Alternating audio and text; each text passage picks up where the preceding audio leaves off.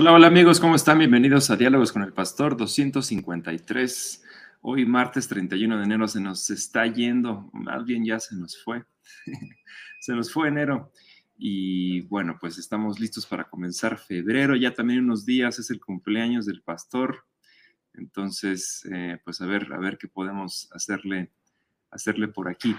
Y bueno, pues ha sido una semana, eh, comenzó interesante, con, bastante trabajo, con diferentes eh, ocupaciones. También el pastor ha estado bastante ocupado. Hoy salió también un nuevo plan de lectura bíblica que yo espero que ya estén o que hayan comenzado a leer y si no han comenzado están a tiempo porque apenas se estrenó hoy. Y a ver qué más nos puede platicar el pastor de todo esto que está sucediendo. Hola, hola, ¿cómo estás? Hola, yo muy bien, gracias a Dios y contento que se logró que salir el plan de el amor de Dios en Levítico porque parecía complicado por parte de YouVersion que ha estado también muy saturado, así es que eh, insistimos y gracias a Dios hoy lo liberaron. Entonces nos quitaron un susto que nos habían dicho que hasta el 7 de febrero iban a lanzar. Y no, no, no, por favor, no nos hagan eso. Pero bueno, ya estamos aquí y sí, ha sido una semana bastante llena de actividades también. Eh, entonces, yo creo que nos espera también hoy un buen programa. No sé a ver cómo vienen las preguntas, pero ya se nos acabó el primer mes del año, que hace que estábamos diciéndonos todos feliz año nuevo y etcétera, etcétera. Y bueno, ya ese saludo se pasó a la historia y ahora ya nos enfocamos en el segundo mes del año. Sí, ya, ya no se puede decir feliz año nuevo y feliz Navidad y nada de eso. ya se nos acabó. Pero, pero bueno, pues estamos, em, estamos contentos de, poder eh, terminar enero, poder comenzar febrero. Yo espero que también muchos de ustedes anden por ahí eh, ya con algunas de las preguntas que vamos a poder contestar eh, en, esta, en esta tarde. Y bueno, pues para poder empezar a saludarlos y leer sus preguntas, saludos y cualquier cosa que quieran decirnos, ¿qué les parece si oramos? ¿Qué les parece si le pedimos a Dios que Él nos acompañe, que esté con nosotros durante esta hora y, em, y nos alistamos de esa forma? ¿Les parece? Gracias Dios porque eres bueno con nosotros, porque también yo sé que vas a permitir que podamos estar eh, juntos durante esta transmisión sin ningún problema, sin ninguna caída de internet. Nos ponemos en tus manos, Señor, para que también permitas que las cosas puedan salir bien, Señor, y bendice a cada persona que nos está viendo. Gracias por la oportunidad de poder llegar a, a sus oídos, a sus diferentes actividades, acompañarlos en las distintas cosas que ellos estén haciendo, Señor, y pedimos una bendición especial para todos los que nos están escuchando en este momento y pedimos de tu sabiduría para poder contestar hoy de la mejor forma posible y que podamos conocerte un poco más. En el nombre de Jesús. Amén. Amén.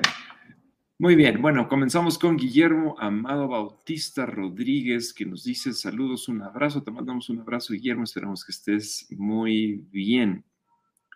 Por acá, Malú Alzúa nos dice, agradezco mucho a Dios la oportunidad, agradezco mucho a Dios por compartir con todos los hermanos y aprender de la palabra de Dios. Saludos desde Cotitlán. Te mandamos un saludo, Malú, esperamos que estés muy bien. Marlene Benítez desde Nextlalpan está saludándonos, te mandamos un saludo, Marlene. Gracias por escribirnos. Eva Soto también por acá anda saludando. Y desde Querétaro, Katy Oruga nos dice, rumbo a casita, esperando, espero llegar a tiempo para verlos. Les mando un saludo y abrazos desde Querétaro. Que te vaya muy bien en tu camino ahorita, Katy. Que llegue sin ningún problema. Honoria García nos dice, buenas tardes, eh, bendigo a toda la familia Rocha Vega. Muchas gracias. Honoria, te mandamos saludos. También le mandamos saludos a Omar Lumelí, que anda por acá escribiendo, Neida Aranda. También nos dice buenas tardes, Adriana López, Dulce Tobar, Connie Stevens. Muchas gracias, Honoria García. Nos dicen, doy gracias a Dios por mi hijo Serafín. Pasó todos sus exámenes con un buen promedio. Gracias eh, por sus oraciones. Qué bueno, qué bueno, Honoria, que tu hijo salió bien en sus exámenes. Eso nos da mucho gusto. Y... Um, y bueno, pues eso, eso, eso es bastante, bastante bueno. Sí, hace unas semanas oramos por Serafín, eso sí me acuerdo. Sí, me da, gusto que haya salido bien. Edna Aurora Rodríguez nos dice, en varios capítulos se menciona mecer la ofrenda. ¿Qué significado tiene y qué es mecer? Pues no tiene mucho eh, que explicar. Literalmente mecer, imagínate que esta fuera la ofrenda. Déjame si así. Entonces, literalmente es mecer, como cuando tú meces a un bebé, por ejemplo, que quieres que se duerma, tomas en tus manos la ofrenda, o el sacerdote tomaba la, la ofrenda en sus manos y literalmente la mece como una forma de presentación. Es, es como cuando nosotros levantamos las manos para alabar a Dios, para orar. Eh, es una posición, una actitud en la cual se llega ofreciendo la ofrenda para el Señor. Algo interesante es que la, Biblia no nos aclara el por qué, es decir, nos dice lo que se hace, que tiene que ser mecida como, como una rendición que se le entrega al Señor de aquello que se le está ofreciendo pero no nos dice la causa por la que el, sacerdote literalmente tenía que levantar la ofrenda con sus manos y mecerla en, esa, en ese movimiento. Eh, no, no nos dice realmente el motivo, simplemente que se hace. Así que e, era la forma de ofrecer o de entregar la ofrenda por parte del sacerdote al Señor, pero el por qué Dios lo pide de esa manera nunca, nunca lo aclara. Así que es una pregunta que se nos quedará para cuando vayamos al cielo y le preguntemos al Señor por qué se tenía que mecer la ofrenda. Saludos, Edna, que Dios te bendiga. Saludos a Edna. Gloria Ramírez también nos manda saludos y ah, por acá Drey nos dice, ¿dónde entra la misericordia y la compasión en Proverbios 6 del 1 al 3 y más cuando se lee en la TLA? ¿Cómo será que venga tu reino, hágase tu voluntad, eh, con que Dios concederá las peticiones de nuestros corazones? ¿A qué tipo de mandamiento del Padre y la enseñanza de la Madre se refiere Proverbios 6.20? Eh, como para que uno sea librado de la mujer mala. Órale, pues varias preguntas, distintos temas, distintos contextos, diferentes... Eh, sí, va para todos lados esta, esta gran pregunta. Eh, ¿Qué puedes decirle al, joven Edrey? A ver, bueno, a ver, hay, que aclarar algo en, cuestión de Proverbios capítulo 6. No sé cómo lo diga la TLA, pero a lo mejor, a lo mejor si yo la puede tener ahí en el en la pantalla sería bueno, la traducción en lenguaje actual tú te preguntas dónde queda la compasión y la misericordia y básicamente se refiere a no salir fiador. Pero ahora te la volteo, mi querido Edrey. La compasión es para ti, para que no salgas de fiador de nadie. Y créeme, en mi posición como pastor, me ha tocado ser referee, no juez, yo no soy juez. Me ha tocado ser referee en multitud de pleitos que se han suscitado, porque alguien creyó que era más misericordioso que Dios. Y cuando alguien andaba buscando eh, comprar un vehículo, arrendar una casa, un departamento y le piden un fiador, aunque la Biblia dice que no lo haga, no lo sé, no salgamos de fiadores de nadie, nunca falta que dice, pero yo quiero, yo soy más misericordioso que Dios. Y tiempo después, la otra persona, aunque haya querido ser puntual, se quedó sin empleo, eh, vino una crisis económica a su vida. Lo que haya sucedido no importa. El problema es que no pagó. Y al no pagar, la deuda se le transfiere al fiador y el fiador ve en riesgo su casa, su terreno, su edificio, su departamento o lo que tenga. Y entonces vienen los pleitos. Y obviamente por más explicaciones que te dé el deudor a ti, pues en ese momento la gente dice, pero estoy perdiendo mi patrimonio, todo porque tú fuiste irresponsable, no pagaste, etcétera, etcétera. Y entonces Dios en su sabiduría dice, mira, si tú quieres ayudar a alguien, dale una ofrenda. tú le dices, eh, no tengo para ser tu fiador. Oye, pero es que me están pidiendo un extra. Si no estoy fiador, tengo que pagar tres meses de renta. Ok, a lo mejor te doy mil pesos para que pagues ese mes extra, pero no puedo ser tu fiador. Sobre todo si la gente te lo está pidiendo. A ver, Joe, ahora sí lee, lee por favor ese pasaje, a ver qué dice. A ver, nos dice, piensa antes de actuar. Voy a quitar tantito la pregunta para poder leer. Dice, uh, piensa antes de actuar. Querido jovencito, si, si algún amigo te pide que respondas por él y te comprometas a pagar sus deudas, no aceptes ese compromiso, pues caerás en la trampa. No dejes que tu amigo te atrape. Mejor ponte a salvo. Te recomiendo que vayas a verlo y le ruegues que no te comprometa. Así que yo, yo no veo el, conflicto, más bien aquí el, cómo lo entendemos. Así que si te dice, oye, Edgar, préstame tus escrituras de tu casa para que yo pueda salir adelante, pues no, nunca se te ocurra hacer tal cosa. Y te repito, si te dices que me piden dos meses de depósito y si no presento un fiador, me están pidiendo un tercer mes, un cuarto mes. Si está en tus posibilidades ayudarlo, dile, mira, te doy una ofrenda para que puedas completar ese tercer o cuarto mes, pero jamás, jamás, jamás se te ocurra a ti salir de fiador de nadie. Ese es el punto. Y Dios está pensando en todos aquellos que a lo mejor tenemos amigos y que pues sí nos gustaría ayudarlos, pero Dios te dice, no salgas por fiador de nadie. Así que la misericordia es de Dios para ti, para que no lo hagas. ¿Cómo será que venga tu reino, hágase tu voluntad, con que Dios considere las peticiones de nuestros corazones?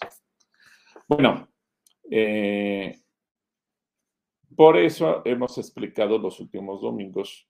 Sí, tenemos todos el derecho y la oportunidad de orar y decirle, Dios, eh, yo quiero esto, me gustaría tener aquello, me gustaría hacer tal cosa.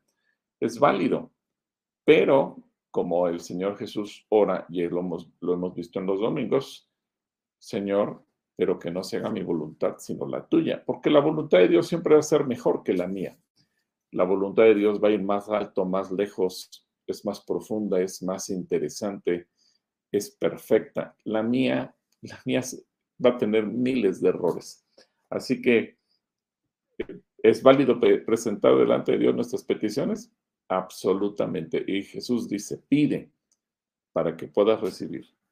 Pero lo más interesante es cuando somos capaces de renunciar a nuestra voluntad, nuestros intereses, lo que a nuestros deseos para sujetarnos a los deseos de Dios. Ahora es un acto de fe, porque si tú crees que lo que Dios tiene para ti es mejor que lo que tú pides, le dirá, Señor, absolutamente renuncio a todo lo que te pido porque yo sé que lo tuyo es mejor. Pero el problema es que no toda la gente le cree a Dios o no siempre estamos dispuestos a creerle. A veces nuestra lógica es, y si lo que Dios me quiere dar es peor que lo que yo le pido, de ese tamaño tienes el concepto que Dios te va a dar cosas peores, que Dios te va a dar lo malo, que Dios te va a hacer sufrir, que, Dios te va a hacer la vida imposible. Entonces, esta es una cuestión de fe y tus conceptos. ¿Y a qué tipo de mandamiento del Padre y enseñanza de la Madre se refiere el 020? A todos.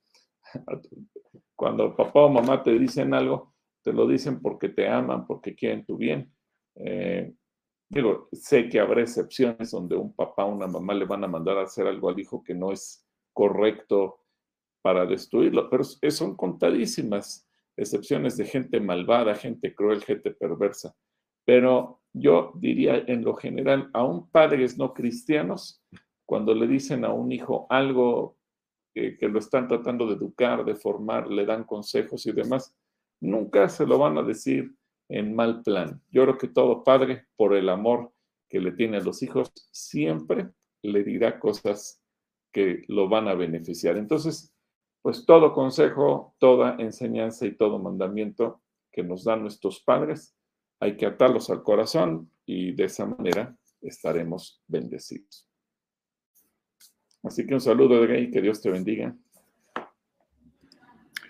Muy bien, por acá también tenemos a Margarita López que manda saludos, a Moni Rock dice que está lista para aprender, a Margarita López Morales otra vez dice que cumpla muchos años y tenga bendiciones por tu cumpleaños. Gracias, gracias.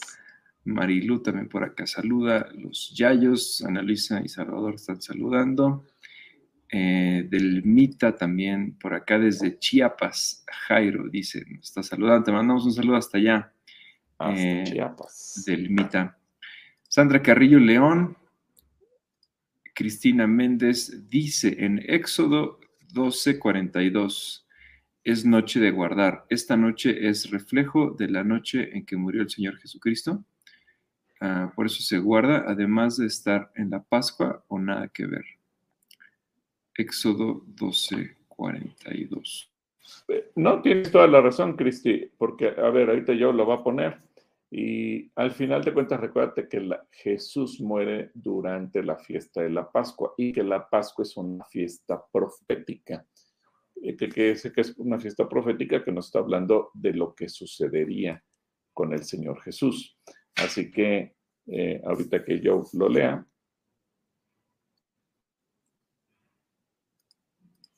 Mm, aquí está. Dice, toda esa noche Dios tuvo pendiente. Ah, no, pero lo quiero. Ok. Dice entonces, es noche de para por haberlo sacado en ella de la tierra de Egipto. Esta noche deberán guardarla para Jehová todos los hijos de Israel en sus generaciones. Ok. Sí, sí, tienes toda la razón. Es una, una noche, claro, los israelitas no sabían. Los israelitas la fiesta la celebran en función de que el Señor los sacó de Egipto. Hoy entendemos que todo eso es una figura profética de lo que Jesús haría, porque Jesús al morir, pues nos sacó a nosotros del Egipto espiritual, nos sacó del pecado, nos sacó de la inmundicia, nos sacó del infierno, nos sacó de nuestra vana manera de vivir, lo cual se cristaliza cuando nosotros aceptamos a Cristo Jesús como Señor y Salvador de nuestras vidas. Pero efectivamente la fiesta señala a Jesús. Así que muy bien, Cristi, que Dios te bendiga. Te mandamos un abrazo también. Sandra Carrillo León nos dice, hola pastor, ¿cómo podemos darnos cuenta si se ha infiltrado el humanismo en la doctrina bíblica? A veces de manera muy sutil en algunas iglesias y otra duda, ¿en qué se diferencia la oración común, la intercesión y la oración de guerra? Dios con ustedes. Hay una película que um, justamente se llama Cuarto de Guerra, ¿no? Donde explica muy bien este, este tema de la oración. Sandra, a lo mejor valdría la pena que la vieras y también verás, veas tú lo que es una oración de guerra, lo que es la oración intercesión. Y que la oración común, que de nada, la, la oración no tiene nada de común, que podemos hacerlo donde sea y con simplemente abrir la boca y decir algo, eh, lo hace sencillo, pero la oración no es que sea, no es que sea tan común. Pero bueno, a ver qué le puedes decir a, a Sandra. Exacto, bueno, yo creo que la oración de intercesión es cuando tú dejas de pedir por ti misma y empiezas a pedir por los demás. Es dedicar el tiempo que estás delante de Dios, no para pedirle cosas para ti, sino cuando tú pides algo para los demás Puede ser que tú pidas que Dios les provea salud, que Dios les provea paz, que Dios les provea financieramente, que Dios provea algo en sus vidas.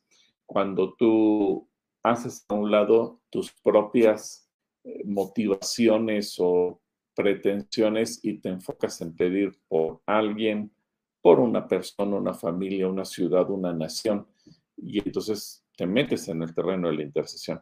Quizás el resto de la oración es una oración que hacemos nosotros y puede haber muchos tipos de oración, oración de petición, de acción de gracias, de meditación, eh, oración donde nos rendimos completamente delante de Dios. En fin, eh, la, oración es muy amplia y, y por eso es que a lo largo del curso básico, en tres años, la tercera parte se están viendo constantemente temas de oración porque es tan vasto que sería imposible poder explicarlo en unos pocos minutos. Y la oración de guerra. Obviamente sabemos que hay momentos en los que hay oposición espiritual y tenemos que hacer eh, una, literalmente enfrentar una guerra, como los dice eh, el apóstol Pablo en el libro de Efesios, y tenemos que librar batalla contra esas estructuras demoníacas de principados, potestades, tal como lo establece la escritura. Y entendemos que en esa, en esa oración tenemos que hacer a un lado a los enemigos y regularmente eso va acompañado de ayuno, también como nos enseña el libro de Daniel, que eh, habla mucho al respecto. Pero como dice yo, eh, la película de Cuarto de Guerra, si puedes leer Daniel, por ejemplo, y, junto con Daniel leer eh, Efesios, eso te va a dar una, un amplio panorama. Y me preguntas cómo podemos darnos cuenta si se infiltró el humanismo en la doctrina bíblica. Bueno, pues obviamente aquí con el discernimiento, pero pasando todo por la palabra de Dios. ¿Por qué? Porque no todo lo que aparentemente es bueno para el ser humano va acorde con la Biblia. Y, muchas veces en una, eh, con tal de quedar bien con la gente o con tal de decir lo que la gente quiere oír, se pueden decir cosas que se oyen bonitas, pero que no tiene nada que ver con la Biblia. Por ejemplo, voy a poner un ejemplo muy, muy sencillo. Yo me acuerdo que en cierta ocasión conocí unos misioneros eh, norteamericanos y ellos llegaron al estado de Veracruz. Y en el estado de Veracruz hay poblaciones, determinadas poblaciones, que practican la brujería. Cuando ellos llegaron a predicar ahí la palabra, se dieron cuenta que era parte de la forma de vivir de la gente. Y entonces ellos dijeron, bueno, como es cultura y nosotros queremos hablarles de Jesús, pues no hay que decirles nunca nada para que no se molesten con nosotros. Y la gente poco a poco empezó a ir a la iglesia, la gente reconoció a Jesús, la gente se bautizó en agua, la iglesia fue creciendo, pero la gente seguía practicando la brujería. Hasta que por ahí alguien, leyendo la Biblia, ya con la madurez que Dios les fue dando en la palabra, dijo, oigan, yo creo que estamos haciendo algo mal. Y entonces fueron con el pastor, bueno, con el misionero y le preguntaron, oye, ¿por qué dice la Biblia eso y tú nunca nos has dicho nada? Y dice, bueno, es que yo no quería incomodarlos con la Biblia en, en cuestión de su cultura y sus tradiciones. Ese es un ejemplo. Él, lo hizo de buen corazón, queriendo ganar a la gente, pero exageró, quizás debió haber, haber eh, mantenido esa postura hasta ganar a los primeros creyentes y después, poco a poco, a través de la enseñanza, a través del discipulado, y los llevando a renunciar a eso. Estoy de acuerdo que si él hubiera llegado con la espada desenvainada, lo hubieran a lo mejor hasta sacado a pedradas de ahí. Pero él hizo un buen trabajo en evangelismo, hizo un buen trabajo en ir ganando gente para Cristo, pero cuando quiso respetar la cultura y las tradiciones eh, que tenían, pues obviamente, una carga grandísima de ocultismo, ahí dejó que ese humanismo, porque era parte de la tradición cultural del pueblo, eh, se infiltrara en la doctrina de que él estaba predicando. Entonces, uno a veces tiene que tener cuidado. Eh, nunca podemos negociar lo que la Biblia dice. Podemos tener estrategias para que cuando predicamos la palabra, la gente llegue a, Cristo, pero eh, en algún momento tenemos que meter en el discipulado y en enseñanza a la gente para que entienda realmente lo que la Biblia dice. Muchas veces, por ejemplo, al momento de evangelizar, eh, no nos llamamos hermanos, señor, señora, ingeniero, licenciado, eh, señorita, joven, etcétera. Pero en algún momento tenemos que enseñar, cuando ya esas personas aceptaban a Cristo, que somos hermanos en Cristo.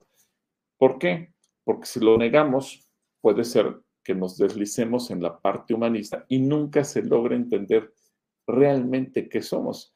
Y como ese hay muchos otros temas, entonces hay que tener cuidado yo sé que muchas veces por estrategia evangelística actuamos de determinada manera, pero hay que cuidar esos detalles. Un saludo, Sandy, que Dios te bendiga.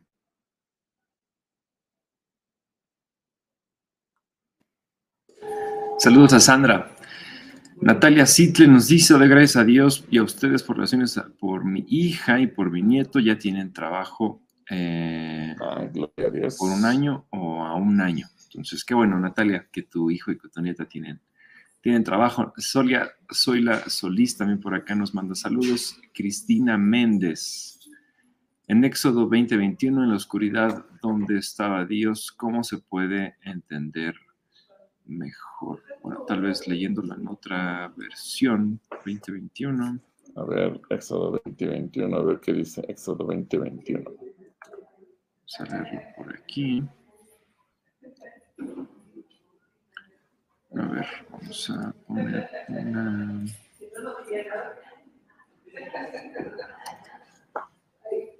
Ok, vamos a poner acá.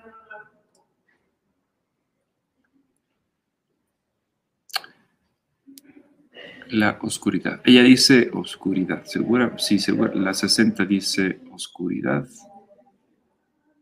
Y vamos a leerlo de esta forma. Cristina, la TLA, nos dice, a pesar de estas palabras, los israelitas se mantuvieron alejados de la montaña. Ah, perdón.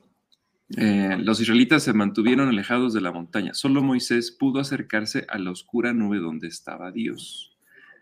La 60 dice, entonces el pueblo estuvo a lo lejos y Moisés se acercó a la oscuridad en la cual estaba Dios. La NBI nos dice entonces Moisés se acercó a la densa oscuridad en la que estaba Dios, pero los israelitas se mantuvieron a distancia. Eso hace entender que había una presencia, que había algo donde Dios se estaba manifestando de una forma física.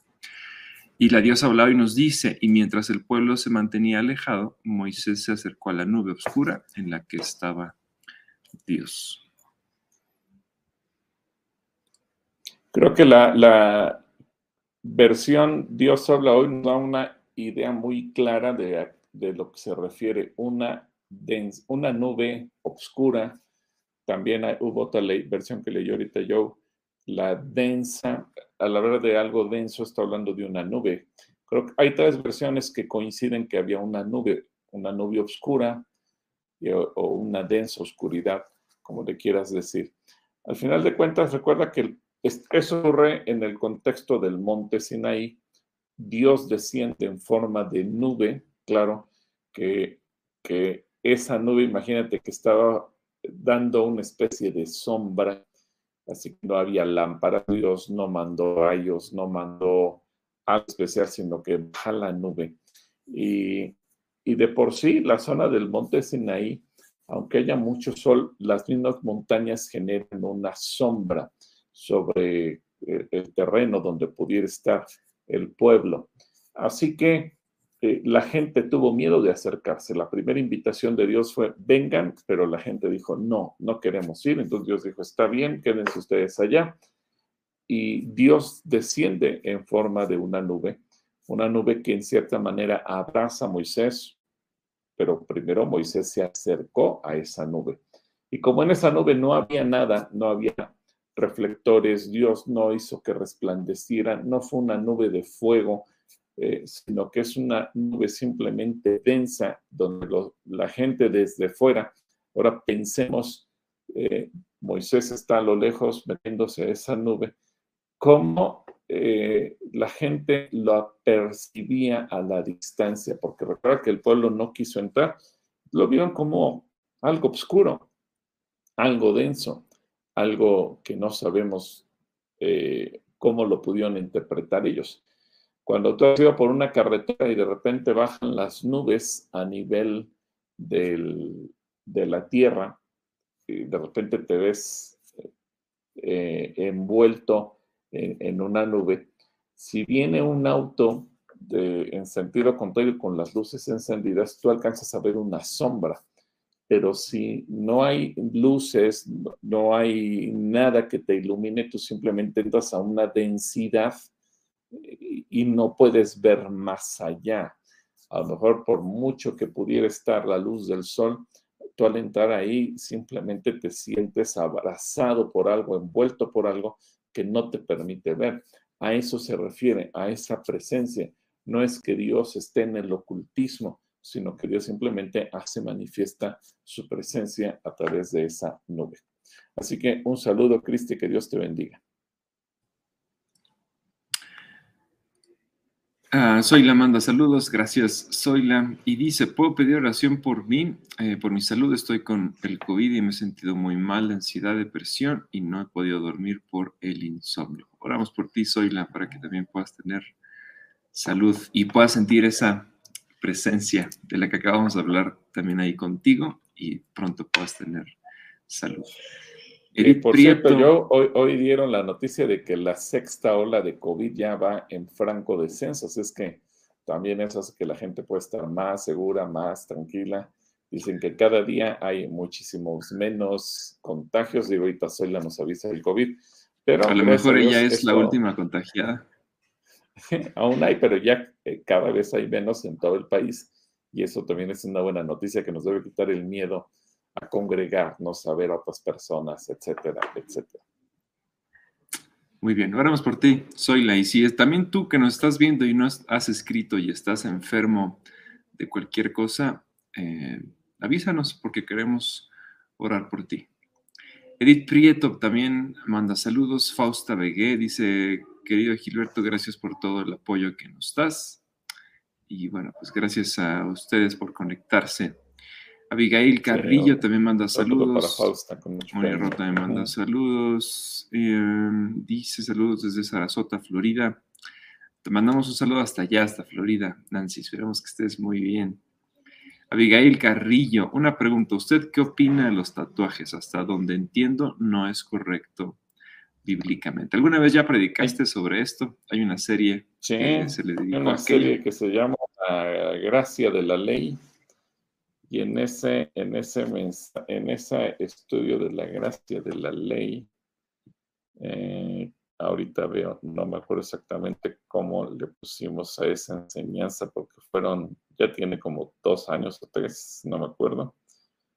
Y ahí hablamos de diferentes, esa enseñanza se llama diferentes y ahí hablamos justamente de eso, te lo recomiendo que lo veas o lo escuches, está en YouTube y también está en Spotify en audio. Así es que ahí lo puedes ver, Avi. Ahí se da toda la explicación.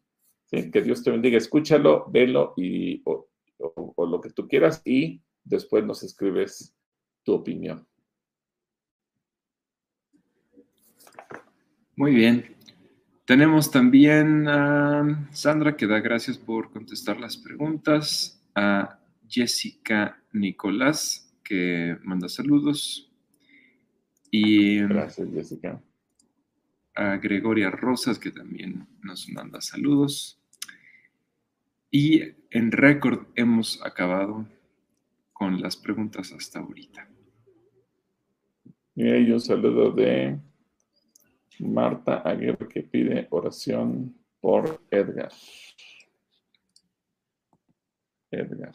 Vamos a orar por Edgar, por trabajo. Oramos por él.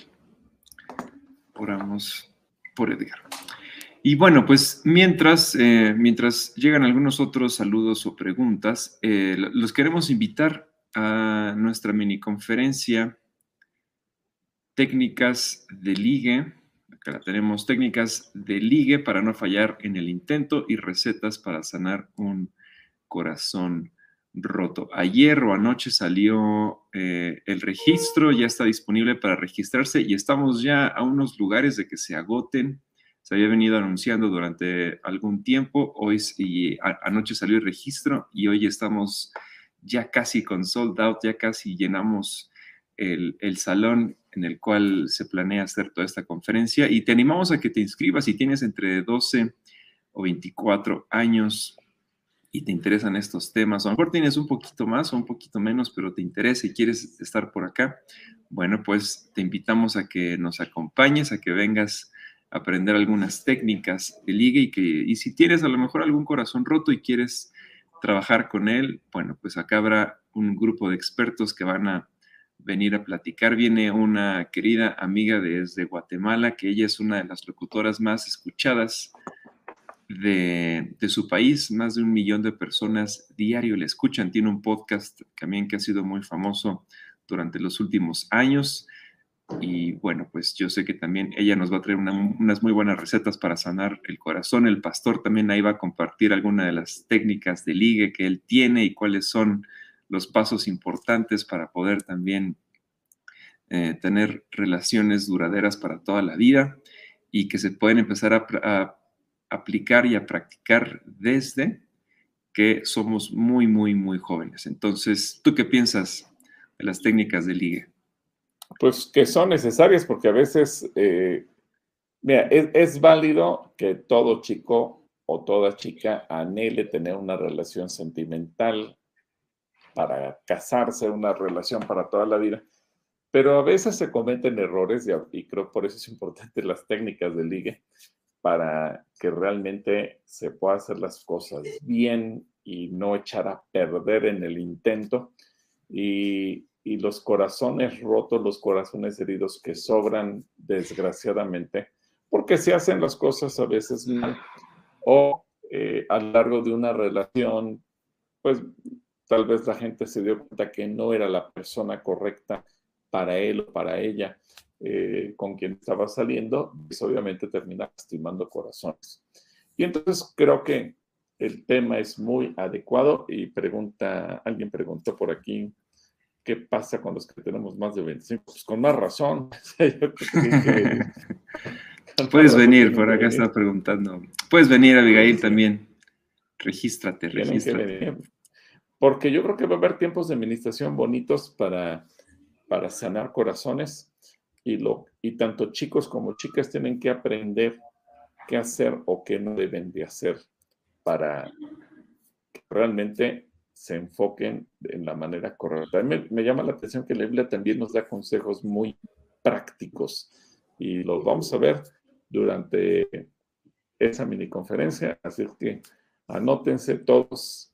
Aquí está el, el, código QR para que se puedan registrar, ¿verdad? Y les voy a pegar también en los, en los chats la liga directa, por si no pueden escanear el QR, bueno, se registren. Entonces, ahí está, listo. Eh, preguntan si van a transmitir la conferencia. No, Jessica, esta conferencia es gratuita, no te va a costar a ti nada asistir, pero solamente es presencial. Esta vez no tendremos, es, una, es, una, es un regalo para todos aquellos que vayan a querer acompañarnos de manera presencial. Bueno, pues serán bienvenidos, pero no, no se va a transmitir no se va a transmitir, solamente será presencial. Y es cupo limitado, entonces también si están interesados, tienen por ahí alguien que a lo mejor estaría interesado en asistir, pues inscríbanse porque quedan, quedan pocos lugares. Estoy sorprendido también de la respuesta que, tuvimos y en un día se agotaron las entradas, casi se agotan las entradas para, para las técnicas de liga. Entonces, bueno, pues ahí está el anuncio por si por si, por si alguien por ahí quiere asistir, se anime. Eh, y bueno, pues que nos acompañe por aquí. Por acá nos pregunta Nancy Rodríguez, ¿por qué hay algunas personas que dar, que dar predicciones y se nombran o los nombran, que dan predicciones y que los nombran profetas? A ver, no sé si estoy entendiendo bien la pregunta si está bien redactada, dice, hay algunas personas que, dan, que dar predicciones y se nombran o los nombran profetas. No sé si es una duda alrededor del ministerio de, los profetas o algo así. A, lo mejor, Nancy, ¿nos puedes ayudar a reescribir tu pregunta y poder leerla eh, de una forma más clara? Sería bueno. Sí, pero a ver, ¿a, a qué se refiere con lo de las predicciones? Porque eh, digo, puede, haber, puede, haber ministerio profético, pero iba a poner un ejemplo, pero no, mejor no lo voy a poner porque el otro día me enteré de una situación muy curiosa, pero no, no quiero que nadie se sienta mal, entonces prefiero no decirlo. Pero, bueno, Nancy, reescribe tu pregunta. Sí, sí. Nancy, vuelvo a hacer la pregunta. Eri nos dice, saludos hermanos, soy Erika Podaca, tengo dos hijas, una de 15 y de 22 y me gustaría escribir a mis hijas, no son salvas mis hijas. Pues platica con ellas, Eri, y si ellas quieren ver, traes. Eh, vamos a tratar de que se la pasen, se la pasen bien. Se la pasen muy bien. Simplemente tienen que registrarse, ya está el link ahí arriba, y listo, a ustedes no les va a costar nada. Aunque sí estamos diciendo que algunos expositores tienen libros, y si nosotros preferimos no cobrar la entrada, para que ustedes puedan comprar los libros. Entonces, si tienen presupuesto, destínenlo a comprar los libros para que también ellos puedan ser bendecidos, ¿sale? Entonces, eso, eso sería bueno. Eduvige Cervantes nos dice, buenas tardes, Pastor Gil, yo una pregunta, ¿qué dice el Señor en de Redes 20 del 1 al 8? Cuadra, pon tu casa en orden para que, porque vas a morir y no te recuperas. A ver,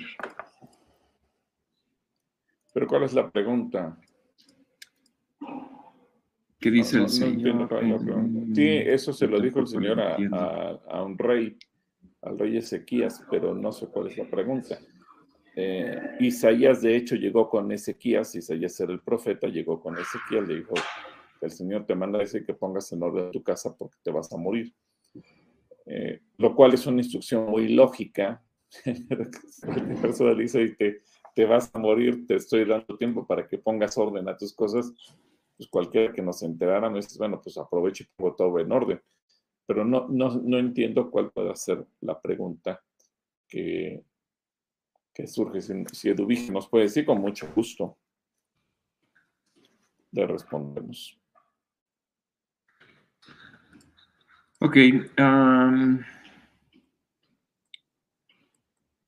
Dice Nancy Rodríguez, acá en una iglesia un hombre estaba dando un discurso y dijo, él era un profeta y que lo que él dice es lo que Dios le reveló una noche antes. ¿Y cuál es la pregunta? ¿O cuál será la... No lo conocemos, no sabemos quién es, no sabemos cuál es exactamente la pregunta, Nancy. No sé. ¿Tú qué quieres decir? Pues, mm, no sé, o sea, el ministerio profético existe, eh, pero bueno, hay, hay, gente que ostenta lo que hace y lo dice. Yo me acuerdo hace muchos años del hermano Gonzalo Vega, eh, cuando, cuando dio la primera vez del curso de visión de la iglesia. Eh, me acuerdo que eh, cuando fuimos analizando cada uno de los ministerios, él nos hacía ver algo. Los ministerios, sin lugar a dudas, que existen y se manifiestan y Dios hace cosas extraordinarias. Pero él nos decía, hay que tener cuidado de nunca mandar a hacer tarjetas de presentación presumiendo ese ministerio. Porque una cosa es la función que el Espíritu Santo opera a través de nosotros y otra que nosotros nos autoproclamemos o automencionemos que somos tal cosa. Entonces, yo creo que es importante también ahí tener cuidado en ese sentido, pero vamos, como dice yo, no conocemos a, a, esa persona, no quisiéramos hablar mal de nadie. Eh, mi consejo es mantente siempre en una situación de humildad, esperando que Dios sea el que respalde y el que haga, pero nunca presumiendo o diciendo que yo soy tal cosa, que yo ejerzo tal o cual ministerio, pues simplemente es algo que depende mucho de la actitud también que, cada uno tenga. Entonces espero que eso te sirva de referencia, Nancy, que Dios te bendiga.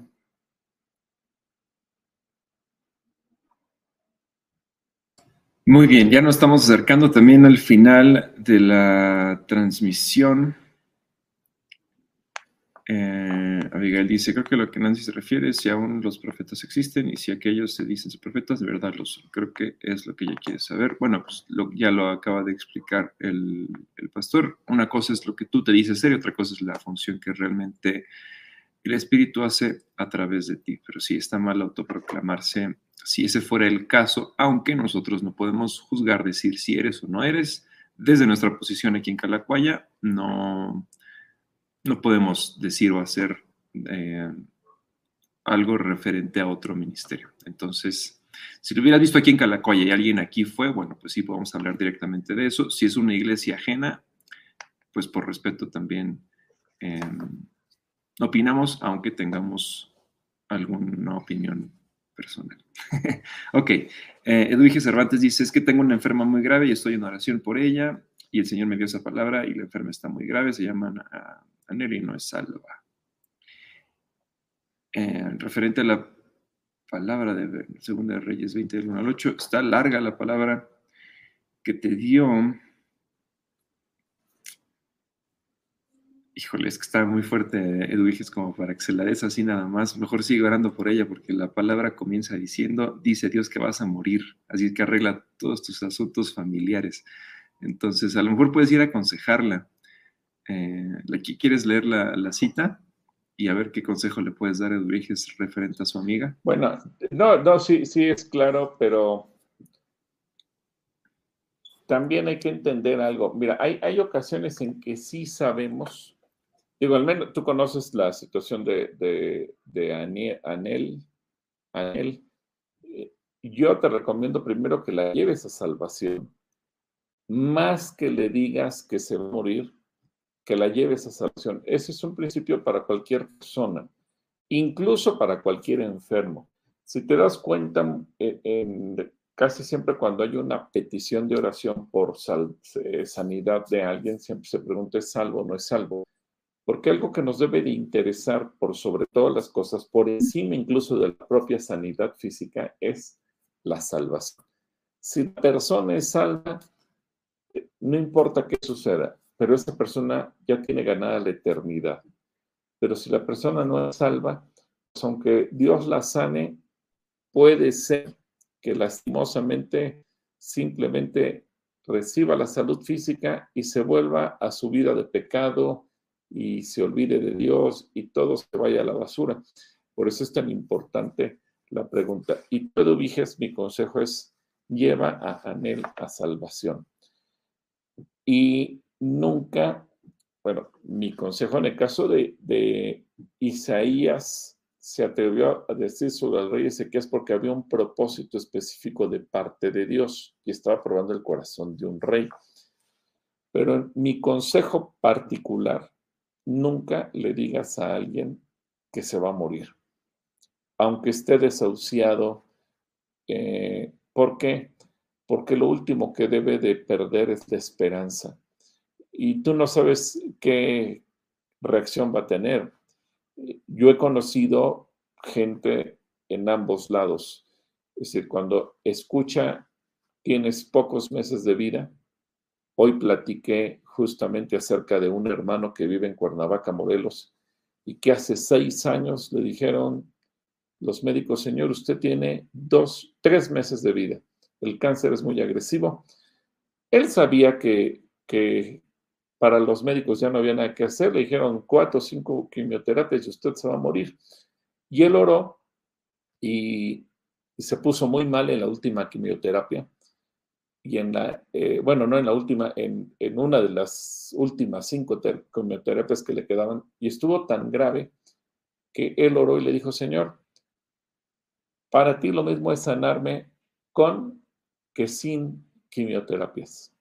Y a lo mejor no me muero del cáncer, pero como pasé esta última quimioterapia, prefiero aquí dejar. Ya no quiero más quimioterapias.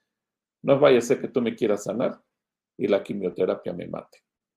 Han pasado seis años. Hoy está fuerte, está sano, no ha tenido regresión de cáncer y él está bien. O sea, eh, y justamente hoy, hoy a la una de la tarde tuve una entrevista y surgió ese tema. Pero también he tenido gente del otro lado que cuando le dicen ya no te quedan más que dos meses de vida, es tal la depresión que viene a su corazón que se deja morir también quien termina suicidándose. Por eso mi consejo es, no le digas, Dios dice que te, va, que, te queda poco tiempo de vida. Lleva la salvación, ora por ella y, yo creo que aquí mucho depende de la, de la, actitud que se tenga de fe delante de Dios.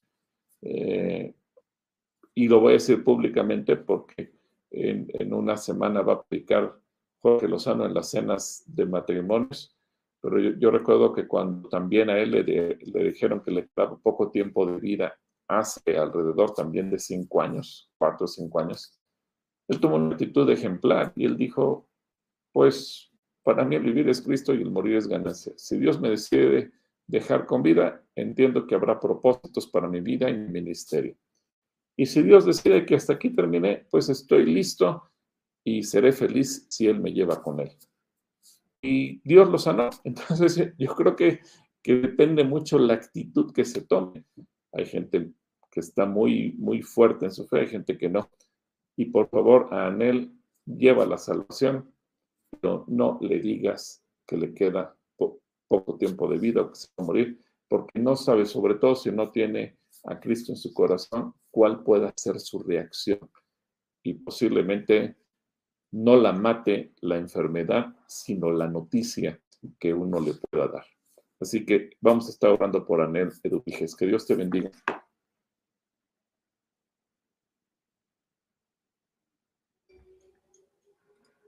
Muy bien, pues ahí está Eduviges. Eh, una buena, una buena forma de poder afrontar esa situación con, tu amiga. Y eh, por acá nos dice Cintia Castro que su abuela se enteró que tenía cáncer y ella le pidió a Dios que le permitiera vivir para compartir su palabra y Dios le dio 10 años más de vida y fue una mujer que Dios utilizó para restaurar familias. Gloria a Dios. también otra, otra muy bonita historia. Entonces, gracias Yo conocí a la abuela de Cintia, es que sí, fue un testimonio increíble. Nos hace recordar. Pues con esa, con esa historia y con ese testimonio podemos eh, concluir dándole las gracias a todos los que hoy se conectaron, los que nos mandaron sus preguntas. Eh, muchos saludos también este martes. Y bueno, les recordamos que está abierto el registro para la mini conferencia. Y, bueno, pues sí, ahí está. ¿Nos quieres ayudar a orar por las intenciones de oración? Y, eh, sí, sí, claro. Vamos a orar por todos ellos, incluyendo la pierna de Guillermo Bautista, que dice que tiene problemas también con su pierna, por Emilia y Leonardo, que también eh, nos pide gana que oremos por sus hijos. Y.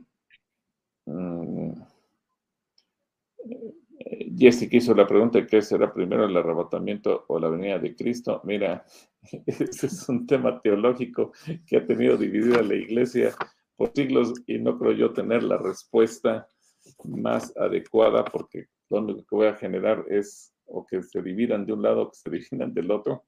Así es que creo que sí es, es, es un tema interesante, pero que no es relevante para nuestra salvación. Ah, y, una pregunta que queda pendiente yo, que nos la brincamos de Edith Prieto, de su hijo de seis años. Y por atención a un niño de seis años hay que responderla. Se dice ¿Dónde está? Dios come. Ah, ahí está. Mira. Mi hijo de eh, seis años me ha preguntado si Dios come. Pues Jesús come y dice que comerá con nosotros en el reino. Antes de subir al cielo comió eh, un pescado asado que él mismo preparó, así que no solamente come, sino que también lo preparó. Y, y, algo que me llama la atención es una escritura que dice que si dice Dios que si él tuviera hambre no nos lo diría porque él es el dueño de todo. Y como es Dios y para no, Dios no hay nada imposible y, y comer no es pecado, comer no tiene nada de malo no sé cuál es el nombre del chiquito de seis años, pero a ti, amiguito, te digo, Dios puede comer, sí. Jesús ya resucitado, comió y nos promete Jesús que comerá con nosotros cuando estemos en el cielo. Así que yo creo, Dios inventó la comida, Dios tuvo la idea cuando creó al ser humano que pudiéramos comer y Dios tuvo la idea no solamente de que la comida sirviera para que subsistamos, es decir, que tengamos vida, salud y que nuestro cuerpo, tome los nutrientes, sino que Dios tuvo la idea que la comida fuera deliciosa, que la disfrutemos. Si a ti te gusta el mango, la fresa, eh, eh, un agua de limón, pues Dios, Dios inventó todo eso para que el ser humano lo disfrutemos. Así que tu pregunta es excelente. Y mi conclusión es, Dios sí come, porque Él inventó los olores, Él inventó los sabores y Dios hizo al hombre a su imagen y semejanza. Así es que yo creo que Dios come y no pasa nada. Así que vamos, gracias por esa pregunta, Edith. Saluda a tu pequeñito de seis años y si llegas a venir a la iglesia, pues va a ser lindo que lo podamos saludar. Y también mando un saludo a Eli Cerecero, que el domingo estuvo aquí con nosotros, nos saludó, así que un abrazo también para ella.